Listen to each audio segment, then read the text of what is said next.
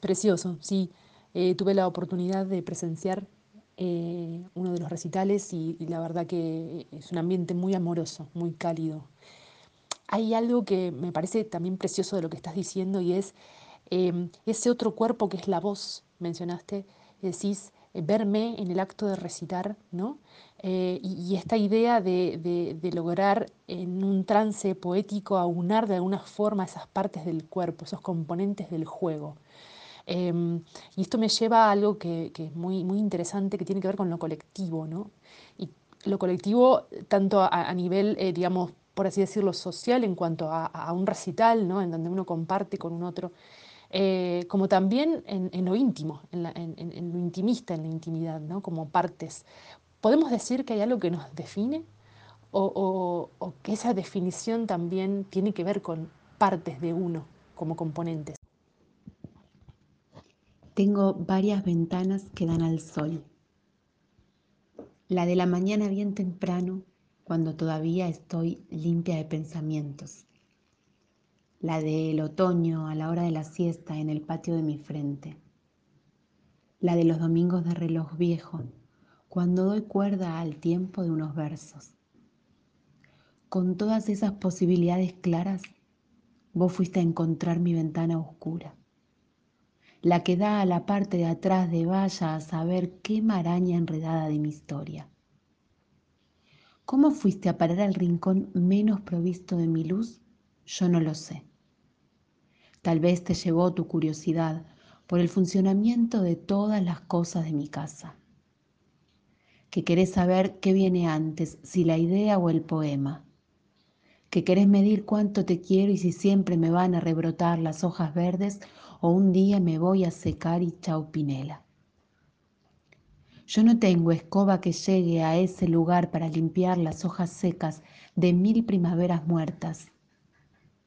No tengo baile descalzo que me alcance para salir de ahí donde te metiste sin permiso y con todas tus formas de decir que soy tan fea.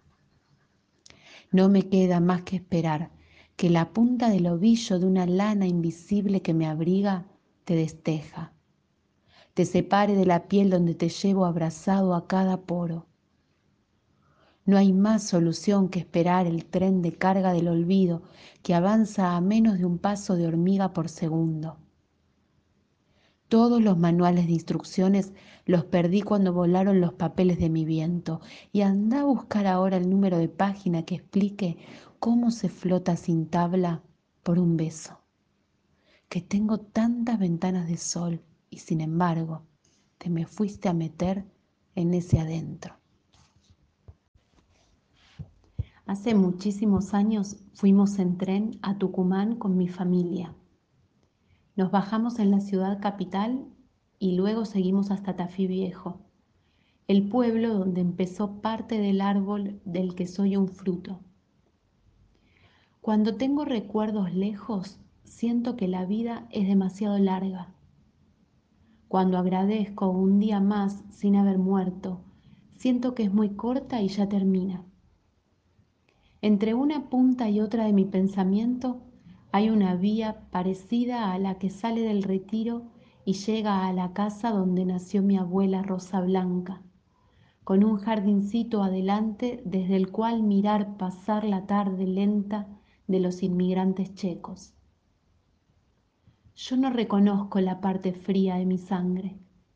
Tal vez por eso me salieron ojos oscuros como la tierra y ninguna rosa blanca en la mirada.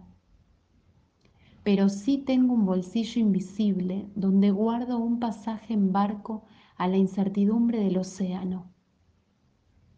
Algunas noches meto la mano y toco el papel. No lo saco ni lo leo. Solo compruebo que sigo teniendo un boleto que indica que hay un lugar en el mundo que me tiene.